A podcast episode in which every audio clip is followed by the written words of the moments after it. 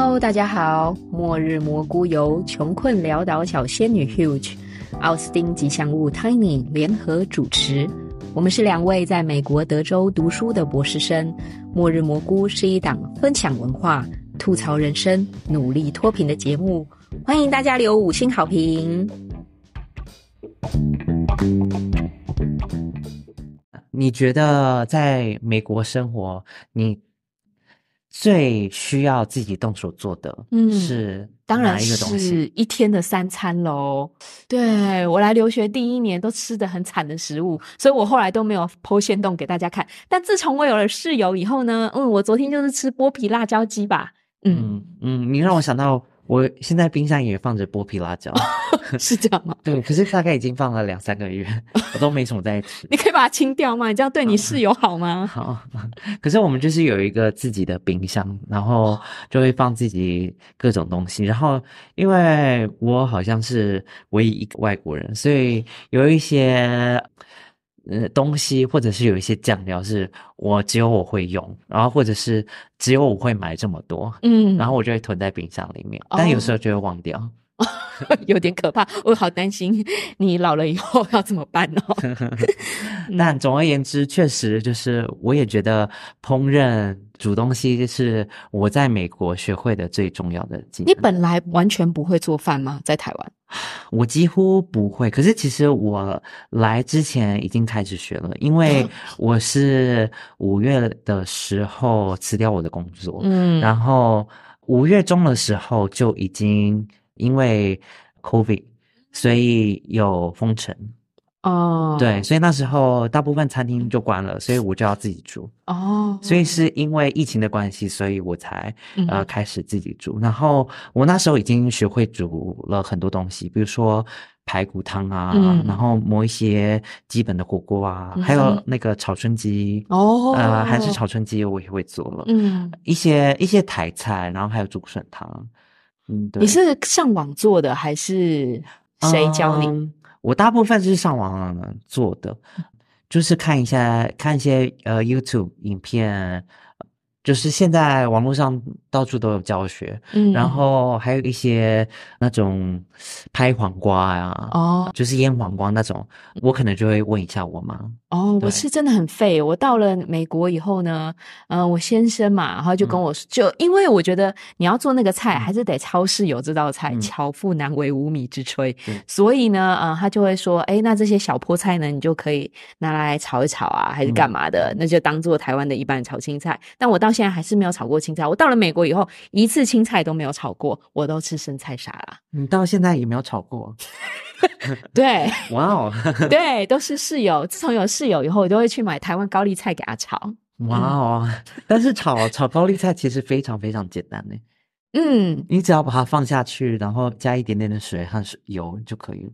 哦，可是说那个沙拉更简单啊，也不用用锅子，不用洗锅子，但是我觉得沙拉你还要配很多其他东西，就不需要。哦，是吗？你可以用蜂蜜，然后海盐，然后跟哎蜂蜜跟海盐跟嗯胡椒、这三样东西就够了。哦，我昨天才做了一个沙拉，但是我觉得好吃的沙拉是你要会搭配，嗯嗯，然后还有一些就是酱料的使用。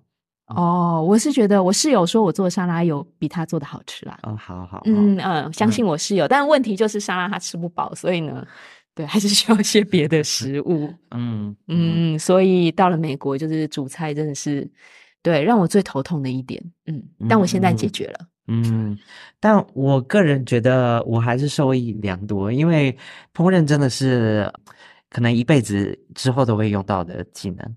嗯嗯，虽然如果以后赚到很多钱的话，可能还是有机会，就是常常去餐厅。但是你如果想要吃的比较健康啊，然后嗯有一些食物你很想很想吃，可是很难找的话，你就可以自己做。对，我觉得我先生也非常喜欢做菜，我认识的人都很想很喜欢做菜的样子，嗯所以呢，我就会想说，那大家要做什么菜啊？对，刚刚说到去超市，有的时候你就会发现美国有的食材跟台湾有的食材完全不一样，嗯所以呢，我先生就说，如果你非常懒惰，而且又非常需要吃饱，光是吃沙拉吃不饱的话呢，你就可以煎牛排来吃，这是一种男子汉的料理。就是只要煎煎了以后，你觉得它没有那么红了，那你就可以拿起来吃了。然后我很长一段时间都吃着煎鲑鱼、煎牛排，对，就这两样蛋白质吧。嗯，但听起来蛮健康的，我还蛮想这样做的。但是因为牛排和鲑鱼还是有点贵，所以我通常不会自己买。那你的蛋白质来源是什么？就鸡肉啊，然后我们还是会买一些牛肉，可是不是牛排。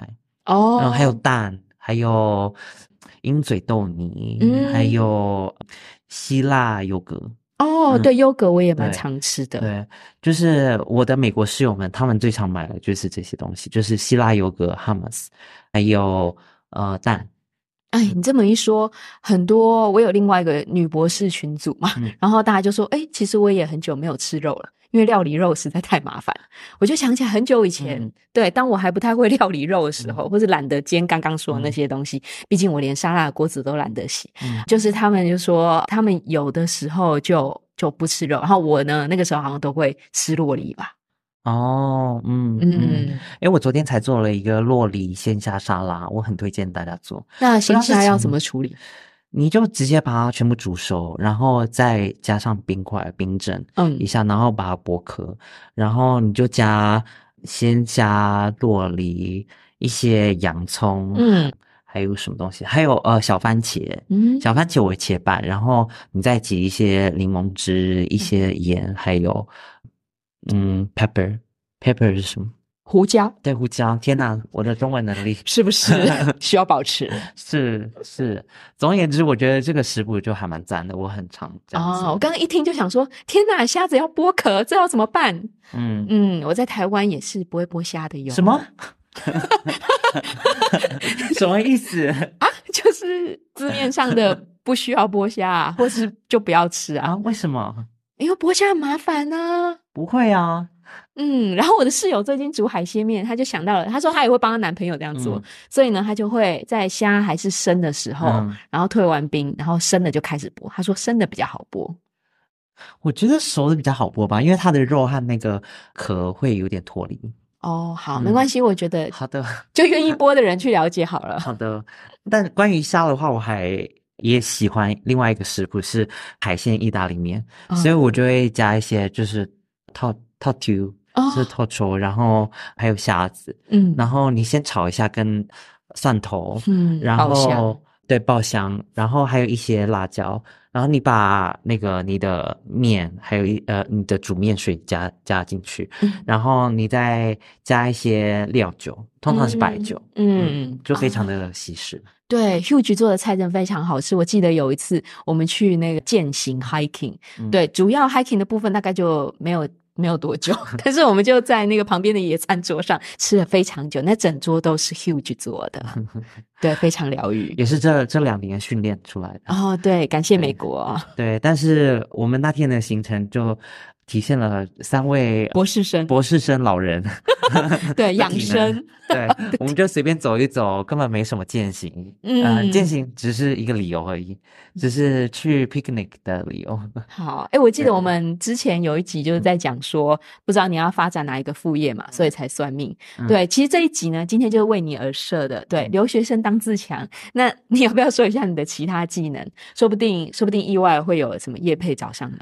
希望有咯，可是大部分现在正在听的都是我们的朋友吧，他们应该也没有想要刺青什么的。不一定啊，我就蛮想刺青的耶。哦，是吗？对，那你赶快想一个，我可以给你一个很很便宜的价钱。好，但总而言之，一开始想要聊这集，是因为我去年开始学刺青，嗯，然后我是从一个西班牙语的线上课程平台 的一个课程学的，嗯，然后他就教了你一些刺青的基本技能。哦，嗯你是不是买了很多线上课？对啊，我买了超级多，大概二十个吧，所以他们的 target audience 就是我。哇，就各种各种艺术技能，就比如说画画呀、刺青啊，你怎么用 Photoshop 啊，还有嗯 DJ 啊、等等的。哦，全部都是线上学。我以为嗯这年头，因为我们家小白学东西他都不花钱，他都是去 YouTube 上面慢慢的看，嗯，对，然后花了很多很多的时间以后就学会了。我也不知道怎么学。对，其实 YouTube 呃大部分也都有，可是我就会觉得，一来是我想省时时间，因为那些线上课程还是有比较好的安排，所以嗯会比较知道你从哪一个步骤学会更容易入手。哦然后第二个是，就是你花钱就会有心理压力，哦，有道对理。因为现在的内容实在太多太多太多。嗯然后 YouTube 你想要找，比如说学刺青，可能有几万部吧，所以你不知道从哪里开始看起。嗯对，但如果你有买的话，你就会知道说，哦，有这个。但是这么多平台，你怎么知道要选哪一个？我觉得是有好几个因素让我可以筛选。当然，第一个就是价钱，嗯嗯，所以那个西班牙语的线上平台，它叫 Domestica。呃，我没有收他的那个赞助费，希望他可以来赞助我。对，希望可以。但是他们应该只有在西班牙语世界还有美国有驻店，所以他们可能也不会听到我们。总而言之，就是他们叫 Domestica。然后你如果英语还可以的话，他们大部分的课都有英语的字幕。哦然后他们的课其实超级超级便宜。多便宜我那个课的话，可能才十块美金。哦，三百块台币左右。嗯嗯，哦，，对，就不是很贵，那多长？是那种两小时吗？两三小时。哦然后我觉得他的必要必要的技能他已经都有教了。哦，对还不错。对，所以我是从很基础的，比如说要怎么描线，然后要怎么做阴影嗯学的，然后还有。嗯，刺青有分两种主要类型嘛，一种是 hand poke，嗯呃，hand poke 是用针戳的，要怎么讲？嗯，就是大家如果在牢狱里面，就是要用那个原子笔头，啊这样子。哎，对对对对对对，有点像是用原子笔一直戳戳戳戳戳戳戳。然后另外一种是电动的，哦呃，对，它叫所以电动枪，嗯，所以用电动枪，然后它它就可以更加滑顺的画出一个图形。但是虽然那个用手搓的那种听起来有点古老，但是嗯有些人就是为了那种美学上对哦美学上的效果，所以会比较喜欢用手搓。但是我两个都有学一点点，是去年开始学的。可是因为我找不到一些潜在顾客，然后我其实也练习了一下，就是在我自己身上，还有一两个朋友。嗯，可是我没有足够的其他潜在顾客，所以就有点停下来。哦，所以呢，欢迎各位收听的大家，尤其是在德州的各位，可以来奥斯汀找我们哦。对 对，我可以算你非常非常便宜的价钱。嗯，对，那对，可是你是在台湾就有这么多兴趣吗？然后就会去买线上课，还是到了美国以后时间太多，压力太大？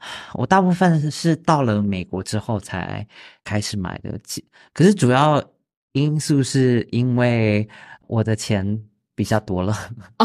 哦，在美国的钱反而比较多了，对对，因为你上班多。比我上班多很多，好，理解你就。知道我以前上班的那个薪资多低。嗯，好，嗯所以果然你经济自由了。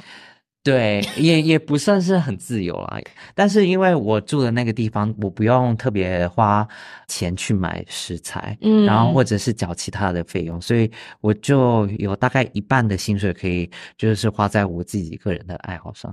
哦，好，天哪！然后你，我想一下，算了一下，你会刺青，然后嗯会编织，嗯，还画油画，然后线上课还买了什么？我还有写，作，对我有买写作，但我没有真的写，因为我真的太忙了。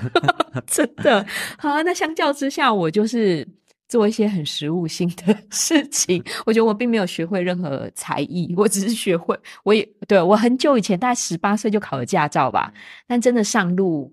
在台北上过几次，但我后来好像不会停车，然后我就叫那个邀请我的单位说，我现在车子停不进来你们的书店的门口，就那种路边停车，我应该是不会。我说可以帮我停吗？就是在台湾的时候，在台湾的时 候，对，或者 我带了另外一个副驾驶朋友，然后我就说我我没有办法从台北开到交大去，嗯，对，虽然交大的停车位相当之大，相对于刚刚那个独立书店，然后我就说，可是我还是不会停车，就开车容易，停车难，我就叫我的副驾驶去停，然后我又去工作。嗯，但是我们的 Tiny 大作家 还是会写作，然后我们常常去 hiking，还是很需要他开车的。那你觉得是不是在台北开车更难呢？当然 啦，这这这，我觉得台北跟 Houston 应该是差不多难的，就是需要会读心术。比方说旁边在打那个闪光，这叫什么方向灯呢？你就想说什么？你竟然这个时候才要切车套，太过分了！我一定要挤进去，不让你进来。这种，对。但是如果在奥斯汀开的话，我觉得，而且我现在就在我的车子，然后到处贴满了磁铁，我磁铁已经贴了一年了，嗯，车子也买了一年了，然后那我外面还是贴着 New Driver，然后就是警告旁边的那个车子，如果你想超车呢，那你就超吧，但是。你不要就是在我没有预警的时候随便乱冲来冲去，就我是没有办法掌控，对这种突发状况，因为我完全没有开过车，所以我不知道那压力在哪。但是这压力就是如果不小心的话，可能会撞死人，嗯，或者自己死。对，嗯，就是这种感觉。对，两者都蛮可怕。但我觉得我自己设想是在台湾开车应该会更困难，因为机车太多，然后路太小。没错，真的是路小的时候根本不可能开，所以所以呢，很多美国的驾驶呢到台湾都是没有办法开车的，嗯，这点我完全理解。然后我记得我刚开始学开车的时候，我就到了那个社群里面，然后问说真开陪开车，然后一个小时还是两个小时？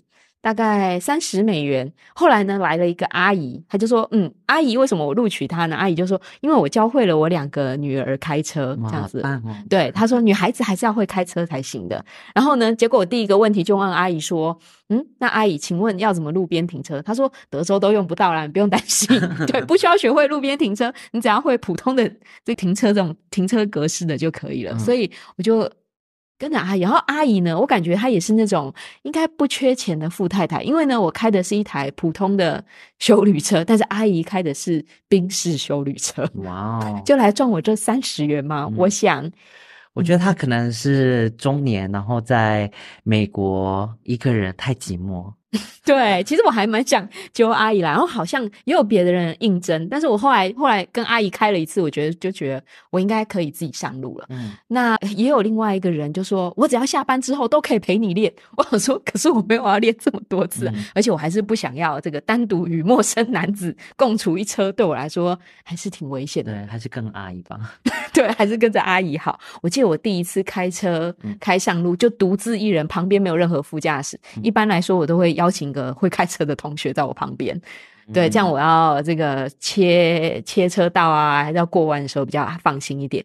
我第一次呢，就是开了开到一个嗯美发店，结果呢那个位置应该就是我自己没有停好，但我那时候也不会抓距离，所以呢我就开了，结果我的驾驶座的车门没有办法打开，嗯，所以非常窄。我想说怎么办呢？可是我又不想再重停一次了，于是我就从。驾驶座，然后往右爬过去，然后就是从副驾的地方下车，然后等下要开走的时候，也从那个地方爬上来。嗯嗯，对，非常的悲惨，所以我就说开车容易，停车难的。嗯，人生非常的。不过我我好像观察，就是美国一来是都以开车为主嘛，所以那个停车场好像比较大一点，然后它的停车格也比较大，会比较。停车会比较容易吗？我想是因为德州比较容易吧。如果在纽约，哦，也是蛮恐怖的。我想起来，我在第五大道走路，然后那些车都会硬弯过来，然后卡着卡在中间的十字路口，互不相让。而且纽约人他们都不太会看那个斑马线，会直接闯。哦，对对对对对，所以开车人应该会更小心一点。对，所以那边开车也蛮狂暴，所以我只能说还好我在德州开啊。那你之前呃在台湾已经常开了吗？当然就没有啊。就像我说，我刚刚就是说我试了那两次以后，我就觉得这样真的不会比较快啊。我还是去搭计程车吧。对，台湾因为公共交通太发达，所以我好像一直没有觉得很需要学。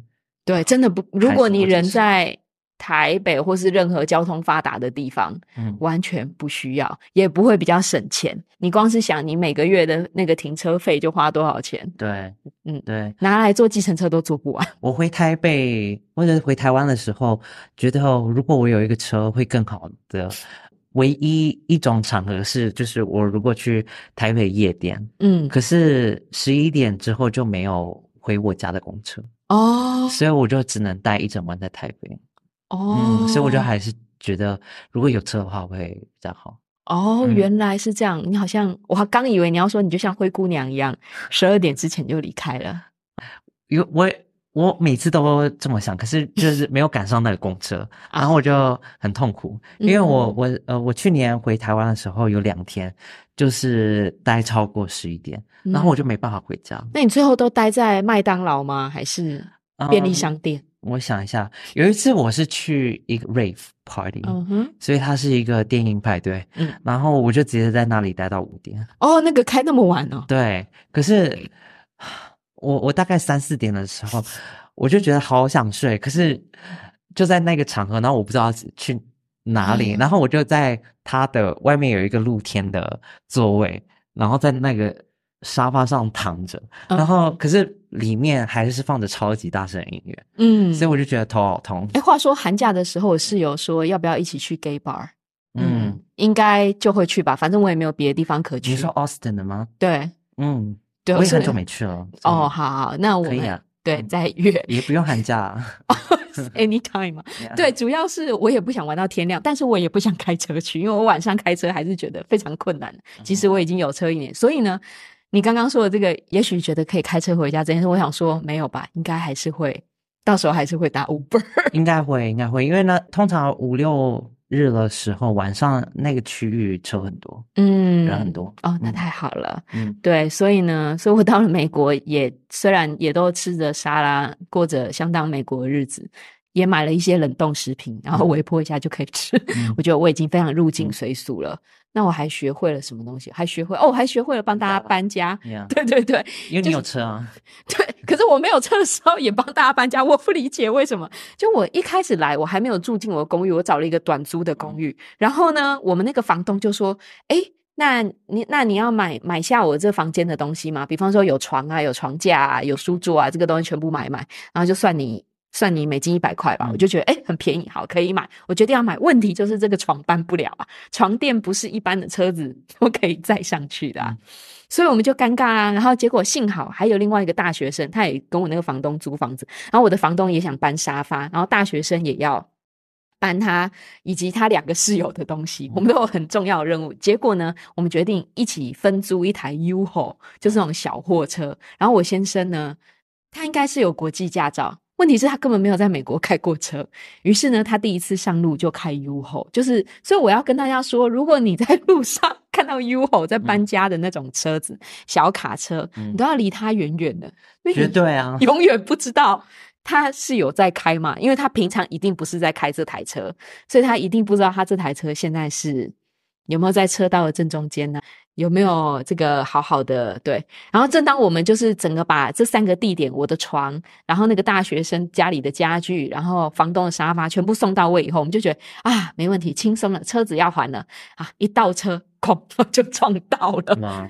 还好，嗯，还好 UHO 他们也都很习惯了，就说、没事啊，那这个车子有还就好了。嗯嗯 嗯，呃我曾经也帮过一个中国朋友搬过家，然后他也是用 UHO，可是 UHO 那个 size 就是它的尺寸真的很大，但我记得好像那时候也是他的另外一个朋友开的，嗯，还是他自己本人开的，我有点忘记啊，对，如果大家在美国要开车，呃，要搬家，而且自己开车的话，那建议，因为 UHO 它是有预定的，它同样的价钱就最低的那个级距，一种是那种 pickup，就是那种卡车，嗯但是后面是没有没有顶棚的，然后另外一种就是普通的卡车，就像我们那种发财车那种，请大家一定要用有顶棚的。为什么呢？因为就有人选那种 pickup，结果呢，他的床垫就说飞走了，他 就租了一台车要搬那个大床垫，床垫就飞走。而且你还是要考虑到行车安全吧。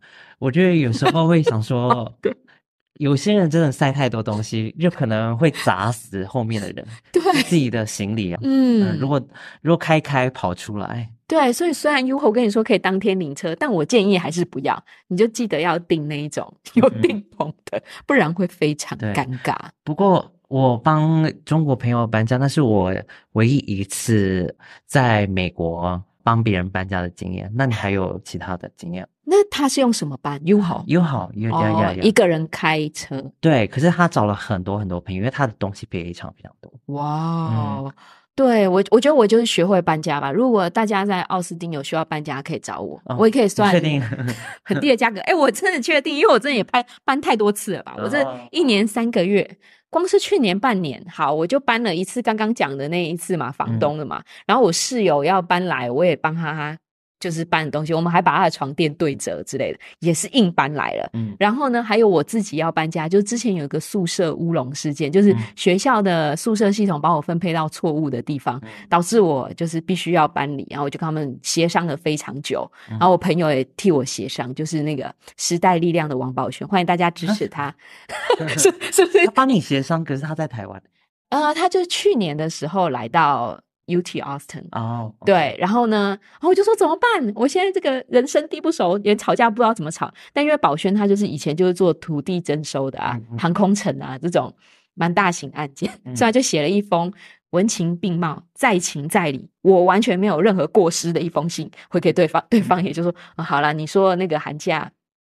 寒假要要要搬，那就寒假搬吧，不勉强你三个礼拜搬。哎，在博士生的第一个学期，然后叫我第一就是立刻搬家，这也太过分了吧？我也觉得很过分。我也觉得这个可以据理力争。我甚至觉得，就是这种 case，你可以就是害一个律师告他们。嗯，我也觉得，所以我一开始就有想过，这个是不是跟我的种族有关系？是不是跟我的背景有关系？是不是跟我性别有关系？我就想好所有，而且我还在想说，那时候英文都还很不流利，我想说，那我就要声泪俱下了，就是我就打算要跟他拼了，想不到，哎，想不到我就不需要 这样子。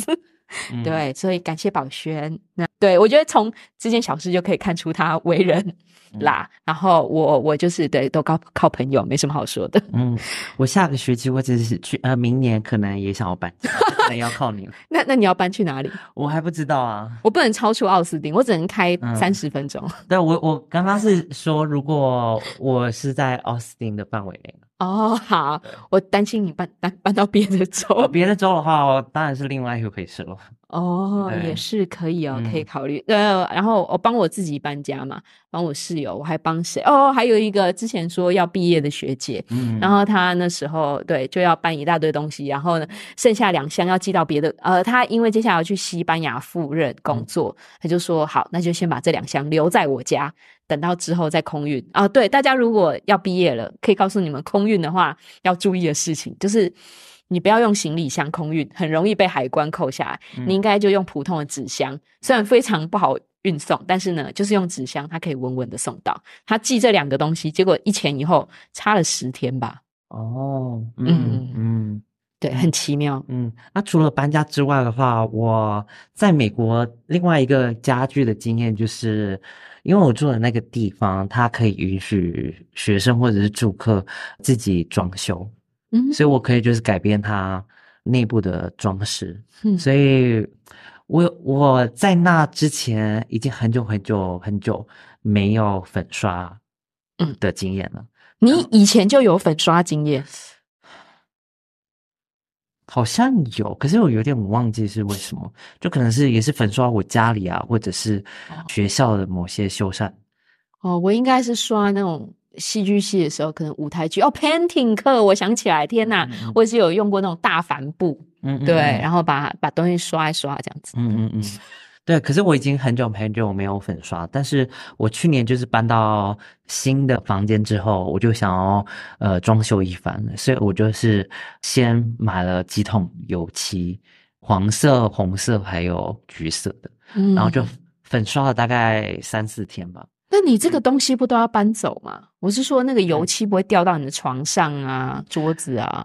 所以你就是要比较呃小心一点，所以你要铺报纸啊，或者是、呃塑胶布对，塑胶塑胶袋，嗯嗯，然后还有我去一个艺术品的网站，叫做 Etsy，你知道 Etsy 吗？嗯，知道。Etsy 买了很多艺术装饰品，就包括海报、电影海报，还有假植物啊哦，这些东西，然后就变成了我房间的装饰品，就花了一阵子，大概两三周装饰吧。嗯，哇，听起来好费工程哦。对，但其实我会想装饰，是因为有一次我去 Jessica 的家里啊，真的真的很美，很美。嗯，后来我要买升降桌，就说 Jessica 你用什么？我是觉得我应该到他家，可是我就觉得到人家家一直拍照实在很没有礼貌，嗯对不对？但我现在就觉得应该要到他家拍照，他全部都附上链接，我就全部一起买。嗯，对嗯，Jessica 家好美，对，而且它它的有些家具也很好看，没错，植物都是真的，嗯，都活得很好。我的植物就记得暑假在这么容易这个四十度 C 的高温下，嗯，然后把植物照给他照顾，嗯，果然比我自己照顾还要好。对我们两个应该都是没有那个植物手的，对呀、植物在我手里都会死亡。拜托 Jessica 可以来来听来帮我们录一集，嗯就是如何装置家里。对对他家的植物都可以上墙，嗯嗯，等等的，嗯，照明也很美，家具对很美。但他他有一次跟我说，那个一个缺点就是你没办法养猫，因为哦猫就会就是咬那些或者植物对对或者把那些植物拍下来。的确就是这样，没错。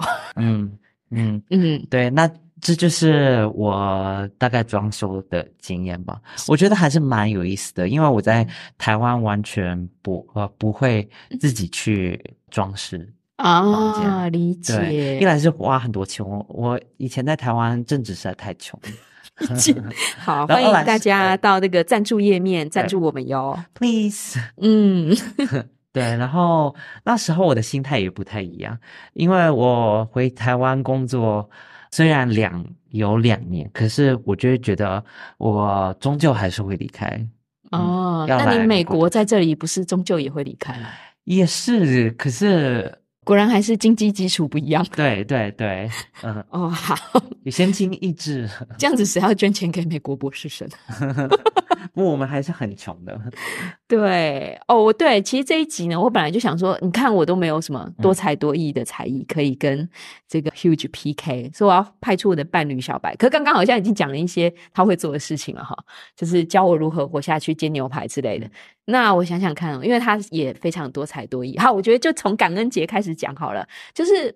我的室友呢，就发下了宏愿，他要煮韩国菜给韩国同学吃。我说，然后韩国同学听到你们要做辣炒春鸡，非常的开心，于是就立刻传了。那个 YouTube 连接给他，想必是非常正宗的，上面全部都是韩文，我们没有人看得懂那上面在干嘛。但我的室友呢，凭着过人的毅力，还是解开了我们到底要买哪些东西。重点是呢，我们在下课的时候就在讨论这件事嘛。然后呢，老师教授就听到了说：“哦，你们感恩节要有个 party 什么吗？”我们就说：“哦，对啊，因为我们要来做韩国菜。”旁边一个同学就说：“哦，那你们有主厨刀吗？什么 shave knife 之类的？”我想说，嗯，既然你都问了，我就大发慈悲的告诉你吧，有。但因为我的英文实在不够好，我就只能说，嗯、这是那种日本风格的厨刀。事实上呢，就是我们家的小白刚刚就说他会在 YouTube 上没日没夜学东西嘛，不管是装修啊，还是干嘛修理机器啊，还是磨刀，磨刀大概学了两年吧。嗯，然后呢，我就想说，哦，我们家的刀子应该都有，不管是牛刀，然后还是三德刀那种万用厨刀，日本都叫三德。嗯，或者说那种切生鱼片的单刃刀子，对它都会磨。所以呢，我们家的刀子都非常 非常利，大家要非常小心哦。诶，我我我有点想学，所以那个嗯工具是什么？你需要买石头哦，石头磨刀石，哦，嗯，然后磨刀石有不各种不同粗细颗粒的，嗯，因为因为我住的那个地方就是太多人，然后很嗯多刀都超级修，啊。对，美呃国的刀真的特是很钝。特别钝，对，嗯有时候切那个洋葱，我甚至有点切不太下去，然后我就会觉得很火大。对，连洋葱都切不开啊！哦，但洋葱皮的确是非常困难。然后小白他要测试那个刀子利不利，他就要用纸来削，所以那时候你就会看削纸如泥，嗯，就是这样，然后这样也蛮可怕的。真的蛮可。然后他就说还有一种东西比纸更难，就是头发，你应该要让头发放上去，然后它瞬间就会断开。他说他目前正在往这个方向精进。嗯总之，我是觉得呢，应该要来美国的是小白，不是我。到底关我什么事？我应该就要在台北过着舒服的生活啊。嗯，他可能可以活得好好的。对，我觉得就帮人他当然磨刀应该可以赚到钱呢。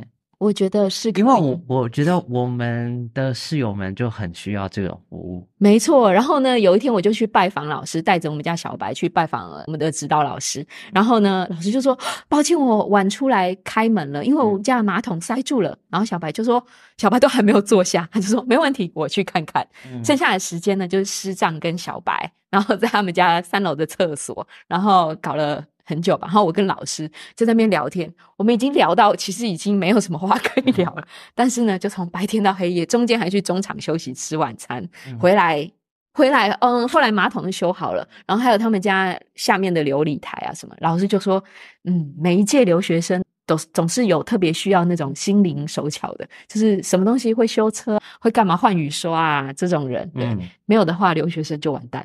对啊，我发现连教授 都很需要这种人，是是，对我感觉小白现在在老师心中的地位是不是比我高？所以所以你先生是真的可以来读，也不一定要读书。我觉得他他在这里应该可以找到一个工作，嗯就水管工应该可以赚蛮多的。对，我觉得次收两欢迎大家鼓励小白留言说你在美国需要什么服务。我觉得小白在台湾的这段时间可以先精进他的能力。对啊，你是不是就是每每一单就比如说修厕所就收个三百块，然后三百块你你工作个二十天，你有你也有六千呢。哦，附带一提，我现在家里的滤水器，我当初来就带了滤水器来，但是因为那个美国的那种螺丝，嗯跟那个台湾的不太合，所以他跟他的另外一个朋友呢，就会想尽办法帮我组装了一套留学生只要用一次，就是这一次可以用两三年的一款滤水器，然后你只要打开水龙头就可以用，因为我就是嫌 Brita 实在太慢。Brita 它就是你要把水倒进一个水壶，然后等那个水壶慢慢的像沙漏一样，然后把它漏下来，然后再把它拿去煮菜或者拿去煮水，我就觉得这也太久了吧。嗯，对，所以我先生就是嗯很认真的装了滤水器，我觉得滤水器也是可以做的一个生意。总之我们可以做的生意，留学生没事的时候在一起都会说，那我可以卖什么？对啊，可以做什么？对 感觉感觉你现在还有生存的希望在美国。对，我觉得他应该适合美国胜过于我适合美国，所以我就想问，到底为什么美国这么崇尚 DIY 跟自己动手做？嗯，我也蛮好奇的，因为我觉得我很多室友们他也都会做很多不同的事情，比如说修门、嗯门把，嗯然后自己修厕所、自己装饰、自己煮菜，感觉从很小很小的时候就开始了。我觉得一来有文化上的因素，就是很多人从小开始就被培养成你要长大独立，然后有很多学生是进大学之后。他们的父母就不会给钱，我很多室友们都是这样，所以他们要自己去赚钱，嗯就是每小时呃每周要工作二十小时，包括学费吗？还是父母支付学费、生活费，他们自己？这个其实也不太一定，可是我觉得那个呃父母不支付任何费用，或者是呃只支付学费的那个比例还蛮高的，就是比嗯台湾高很多。因为在台湾的话，大学毕业以前，很多父母都觉得呃我全包也没关系，嗯就你好好读书，不要去搞得有的没的。虽然现在打工的人也很多，可是我觉嗯得美国的这个比例还是高很多。嗯，然后还有就是，很多人就是也从小可能高中开始就是会做一些菜，大学的话就是更普遍一点，因为这里的话，嗯，你要出去吃就很贵，就起码十几嗯块，所以大部分人会自己煮。对，而且其实餐厅也很难到达。我想我住的地方最近的，可能也是要走路七分钟吧。对，所以那个地广人稀也是其中一个原因，所以很多人会自己住在一个自己的 house，所以呃他们的家庭就会负责他们呃自己家的很多事情，就食衣住行啊，还有修理水管啊，哦，呃对，房屋修缮啊，对食衣住行这四个方向，因为我们刚刚也都讲很多嘛，食，然后衣衣服，反正你会自己打毛衣嘛。嗯，对，美国好像真的没有修改衣服，诶，非常少吧？哦对，好像没有这个业务诶，对啊，嗯哪里有呢？是是是，就没有吧？嗯，哦，好，没想到，对，嗯住住就是房屋修缮的部分，行，就你一定要开车，你要是不会开车，简直完蛋了。对，然后呃我的潜在男朋友或者是男朋友，他也会自己换轮胎。哦，对，我也觉得我应该要学会换轮胎、跟换雨刷，还有帮车子加水或者换电池之类的。对，就一个刚刚说的是地广人稀，所以甚至有一些安全的需求，可能也是自己包，所以很多美国人也也会也会去买枪啊，或者是对，放在家里是合法的。对，但总而言之，就是跟地广人稀也有关系。但是你刚刚说的，就是在台湾你可以找到很多服务，而且太容易找了，所以嗯你不太会想说你要自己来做。对我当初搬家的时候，我替我自己搬家的那一趟，嗯我想说，哎，不然我请一个人来帮我忙我搬，我觉得就反正那个学校那时候也承认他们的错误，要赔偿我三百元美元。嗯对，刚好我就可以请一个人。结果呢，我就在那个 Task Rabbit 就很像 Uber，但是它是人力的服务这样子，嗯然后你就跟他约好时间，说你要什么。结果那个人呢，竟然二十四小时后给我取消，就说，嗯，他。我应该卡都刷了吧？当然后来有退费，但是呢，我要说的就是，就算你觉得你有钱，你可能也雇佣不到一个可信赖的人。嗯嗯，相当的恐怖。对可是你让我想到，就是我搬离台嗯台湾的时候，我也有雇一个人，就是帮我把原来住处的所有东西搬下去。嗯，因为我那时候住四楼还五楼，嗯，可是没有电梯，嗯，然后我东西又很多，所以就雇了一个人。可是我记得好像蛮便宜，所以我不太记得价钱。可是你这里的话，你起码嗯。要两百、要哦，对，对。而且我是东西很少，我觉得一车一定载得完。对。我还有想到，就是我最近嗯因为我的呃苹果电脑嗯。电池非常差，嗯。对，然后我就送到苹果维修店，嗯，然后让他们评估，嗯。然后要多少钱？他们就说评估费的话要八十，然后，但如果是我要再换电池，还有我的某一个键盘的话，全部零零总总是六百块美金，哇，可以，是不是很夸张？对，可以买半台新的了。对啊，对啊，嗯，那几乎是半台新的。然后最后我就说，呃，不需要，就把那个那台电脑呃送回来，但是嗯我还是要需要交八十块的那个嗯，呃检测费，检测费，检测费。嗯，对，美国叫水电，就算他什么都没修好，你也是要给他钱。没错，没错。然后你就觉得天哪，这真的是冤枉钱，就还不如自己做。所以我后来真的是自己换苹果电脑的电池，然后也换成功了。换成功了，换成功。哦，所以如果大家有服需要的服务的话，也可以，我们这边有一个传送门。可以，可以，可以。可是我，可是我中间其实也蛮慌张，因为我以为我换好了之后，它就没办法开机。然后我想说，我是不是搞完全搞坏了这个电脑？嗯，嗯，可是我是就是在回去看了很多维修的细节之后，才终于搞好。你是看 YouTube 学的吗？对哦，对、嗯 y o u t u b e 真的太伟大了，对，没错。难怪美国会发明 YouTube。嗯，伟对伟大的 伟大的一个科技公司，对，我觉得可能这个需求太多太多了，所以只好只好发展这个东西。对，对我觉得资本主义真的是蛮蛮蛮惊人的，就让我们就即使花钱也是会有无法到达的地方。嗯对。虽然美国是一个这么资本主义的社会，可是还有钱没办法解决的事情啊，所以就是他们经济结构上的不同，所以造成人工成本非常非常高啊，所以很多事情要自己来。哦，听嗯起来好孤立，好悲伤哦。可是我觉得，嗯、我住了两年之后，有很多事情自己来也有一些好处。嗯，嗯，你觉得呢？自己来哦，哦，就是会有一种啊，想不到我也可以做这件事呢。对对想不到女生在这里开车也是自由自在的呢。我嗯现在终于理解，那时候我就问别人说，嗯，那你觉得开车有什么优点嘛？然后他就说，嗯，可以去不同的地方买菜。我说 听起来也太惨了，也不是可以去哪里玩，因为德州什么都没有得玩，大家不要来这里观光旅游，这里是没有任何东西的。也，不太需要。对，不太需要。但是你能做的就是去不同的，比方说 Trader Joe's、H-E-B 啊，还有去什么 Costco 啊，对，还有各种少数主义的超市，我很爱逛。没错，Ranch Ninety Nine 啊，等等的。对，那你人生的乐趣就是会有一种，嗯，我觉得我好像可以去任何地方呢。对，虽然实际上、嗯他们都是一样的地方。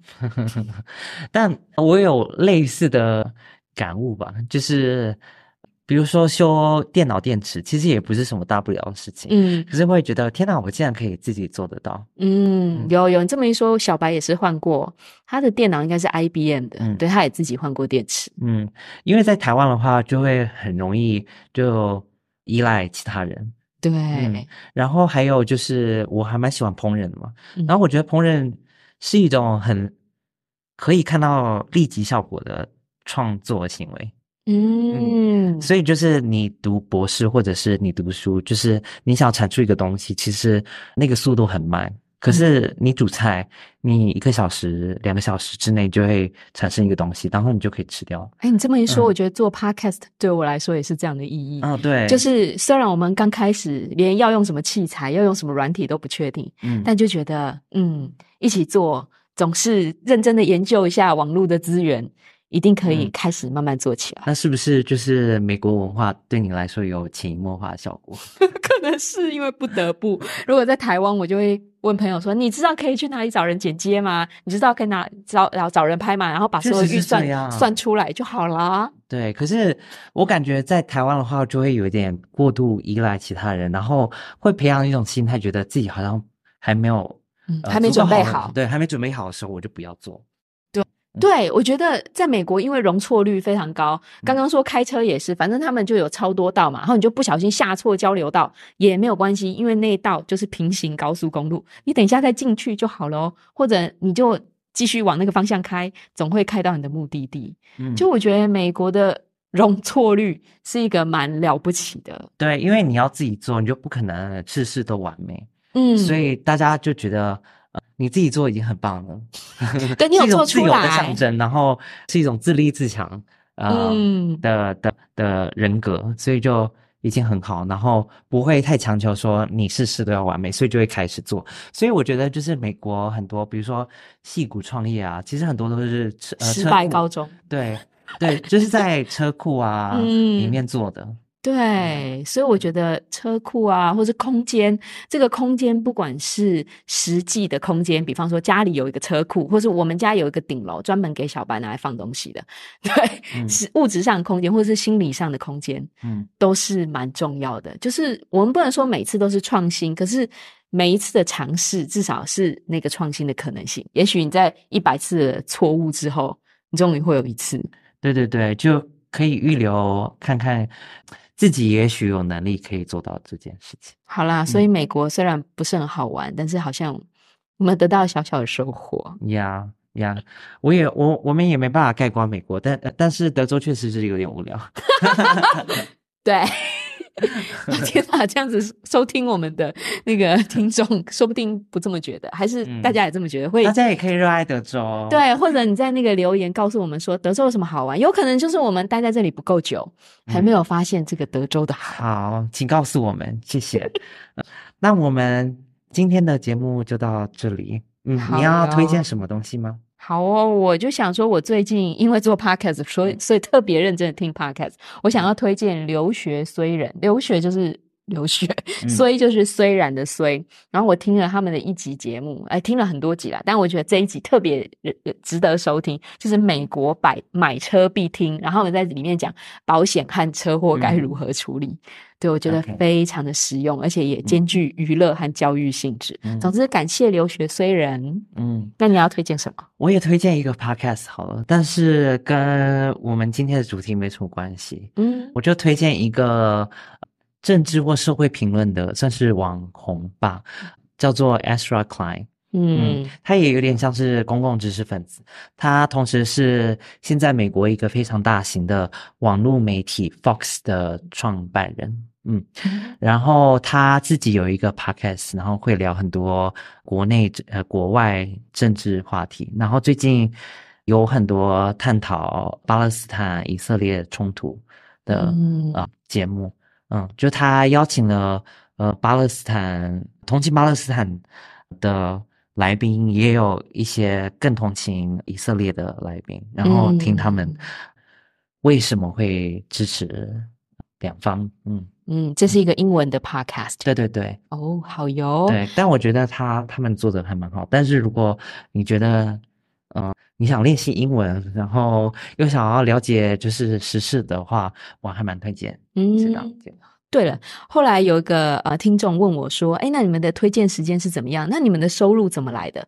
这里呢，呃，到这一集为止呢，呃，其实我们都没有任何 业配，所以呢，这里的推荐就是我们真的真心喜欢，真心。真金白银，如果有业配的话，我们一定会那个这个叫什么商业揭露哦之类的告诉大家。所以呢，如果你们喜欢我们的节目呢，欢迎小额赞助，在我们的主页上有 Sound Down，或者说呢，也欢迎大家就是到 Spotify 或者 Apple Podcast 留五星好评，我们会把你的留言念出来。如果是有问题的话，或者你有什么想听的主题，也欢迎告诉我们。那我们的节目今天就到这边，我是 Tiny，我是 Huge，我们下次再嗨。